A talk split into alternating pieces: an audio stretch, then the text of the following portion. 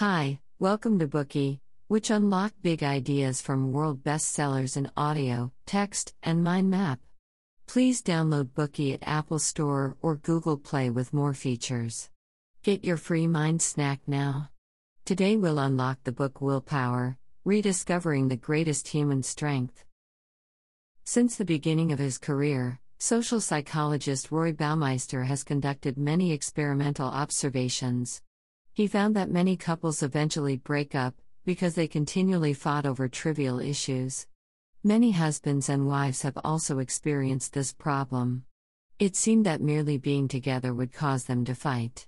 Some people even reported trying to find a place to have a drink after work or socialize with friends, in order to arrive home late and avoid any further conflicts. In spite of this, Baumeister advised them to go home early after work. Some people were confused why give couples more time to fight with each other? Baumeister didn't see it this way. His research showed that many people were exhausting their willpower at work, and they had none left to deal with their partner's demands and annoying habits when they got home. So when their partner said something they didn't like or asked for something, the other person often responded in a mean, sarcastic manner, thus turning the situation into a bitter quarrel. Baumeister suggested that people go home early, that is, when they still have enough energy or willpower. Only with a certain amount of willpower can you deal with family affairs.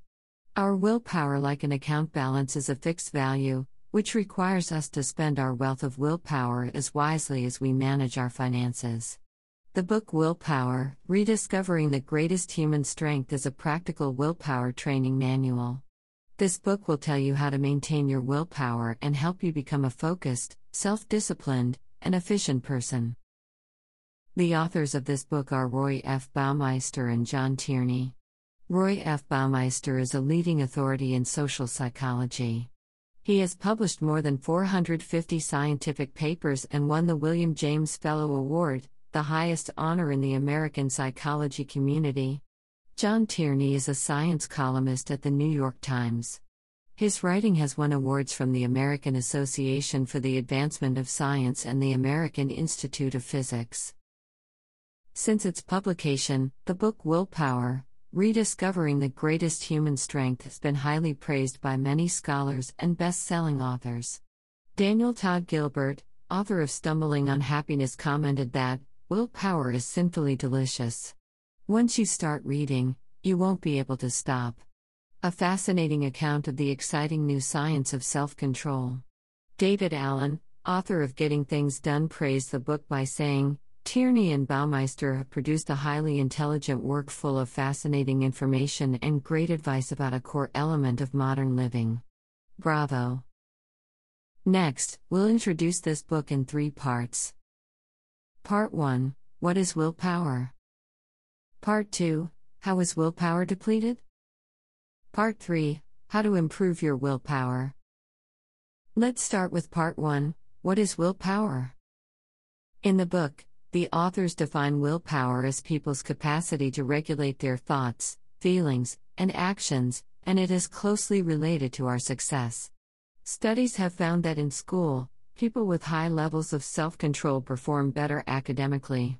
In the workplace, People who have a higher level of self control have better interpersonal relationships and more opportunities for development. In other words, people with strong self control do a better job in regulating their thoughts, feelings, and actions.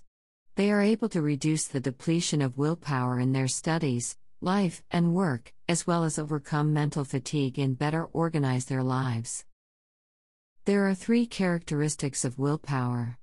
The most essential one is that you have a finite amount of willpower that becomes depleted as you use it. For example, if you are a person who cares about appearance, you wash your face, wash your hair, and wear matching clothes every day. But if you are recently overloaded at work and are busy every day, you may not be too particular about appearance. You may even forget to wash your hair for days on end or neglect wearing fashionable clothes. This is because we have a finite amount of willpower.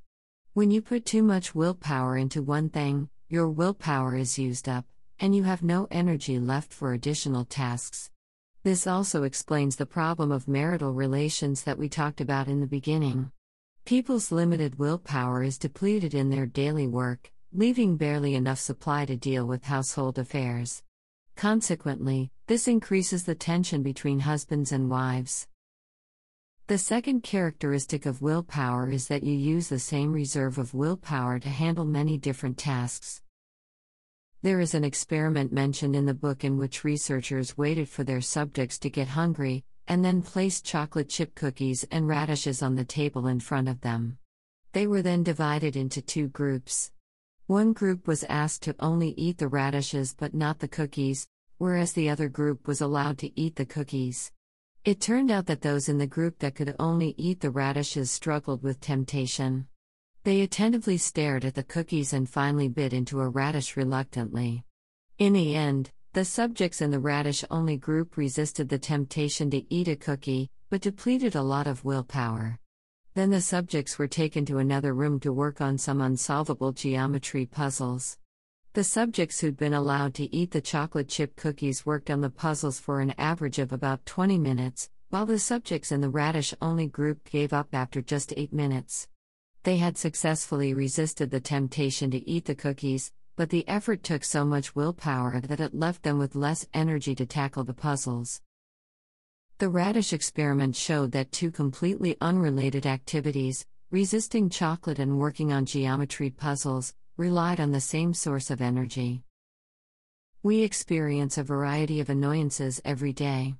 We deal with frustrating traffic, tempting food, annoying colleagues, and demanding bosses. At home, we also have to face nagging spouses and pouting children. All of these deplete the same supply of willpower. Resisting dessert at lunch leaves you with less willpower to cope with your afternoon work. This demonstrates that willpower is similar to muscles, it can be exhausted through excessive use. The third characteristic of willpower is the hot cold empathy gap, which refers to the inability to guess during a cool, rational, peaceful moment how we'll behave later during the heat of passion and temptation. You may have experienced the following. When you are calm, you think to yourself that you can certainly manage your anger in any situations. But when the time arrives and you are upset, you are hardly able to control your temper. The difference in your emotional state when you are calm and when you are mad is known as the hot cold empathy gap. Many of us have experienced the hot cold empathy gap. The book mentions an example of a commune in Canada, which mostly consisted of idealistic hippies. One of their philosophies was to consume only the healthiest and most natural forms of food. The mother of one little girl, however, thought that a child ought to have cookies from the supermarket every now and then. As a result, the mother had to endure a lot of jokes and lectures about the evils of sugar and the perils of fattening junk food. The mother kept buying them anyway, but eventually faced another problem. Someone started stealing the cookies. Why did the commune dwellers denounce junk food by day, but steal the cookies at night? This is because they suffered from the hot cold empathy gap.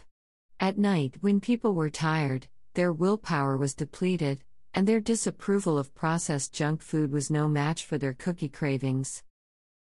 Many people have experienced the hot cold empathy gap.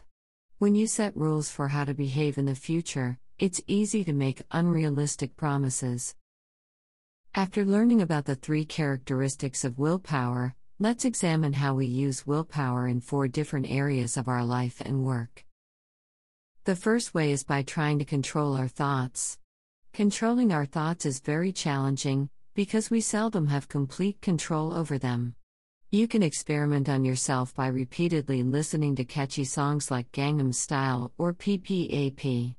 After listening, tell yourself to stop thinking about the melody of these songs, you will find that you can't do it. Those melodies are stuck in your head as if you are possessed. To control your thoughts, you can learn to focus, particularly when your motivation is strong, so that unwanted thoughts can fade away. Another way we use willpower is through controlling emotions.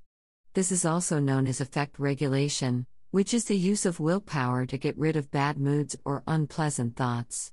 Of course, it is difficult to alter your mood using willpower alone. But you can change what you think about or how you behave. For example, many people use distractions to regulate their emotions, such as working out at the gym, watching TV, and eating. The third category is called impulse control.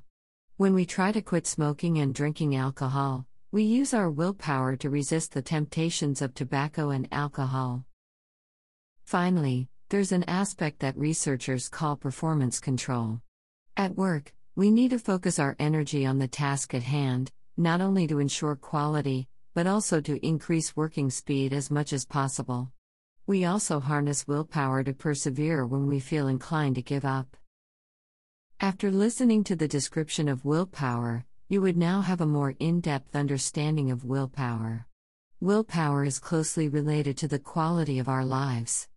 As long as we have enough willpower, we can gain a great sense of accomplishment and happiness in our work and life. So the question is where does willpower come from? After plenty of research, psychologists discovered that the source of willpower is glucose. They went through a long process to arrive at this conclusion. In the 20th century, when psychologists studied the performance of mental tasks, they envisioned the human mind as a computer. They focused on the way it processed information, namely on how the mind works. But most psychologists neglected a mundane but essential part of the machine the power cord, that is the brain's energy source. It took a long time for psychologists to draw an inspiration from biologists and realize that the human brain is like a computer. If there is no power supply, the chips and circuits are useless.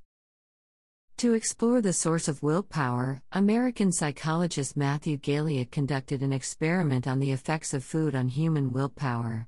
He divided subjects into three groups. All participants were required to complete two tasks related to willpower.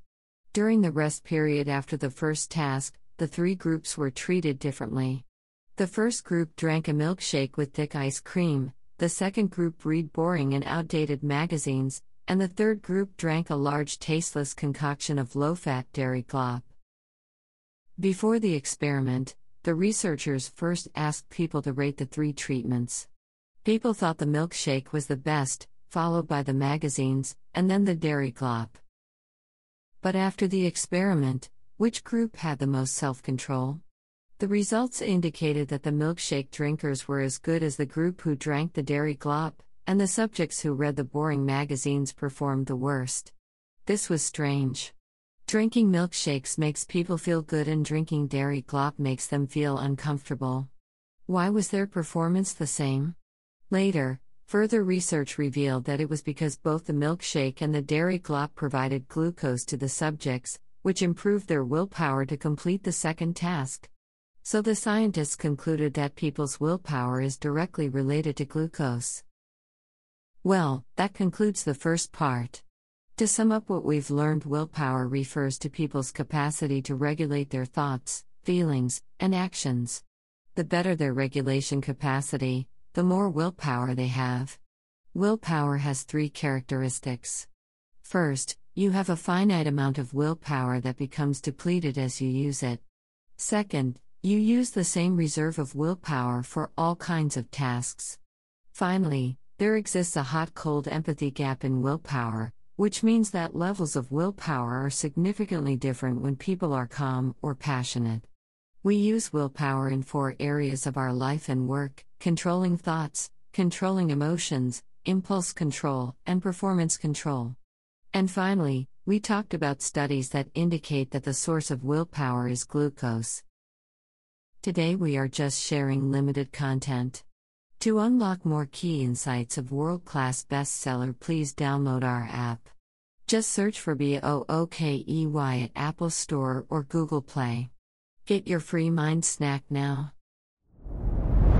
Dir hat dieser Podcast gefallen? Dann klicke jetzt auf Abonnieren und empfehle ihn weiter. Bleib immer auf dem Laufenden und folge uns bei Twitter, Instagram und Facebook. Mehr Podcasts findest du auf meinpodcast.de.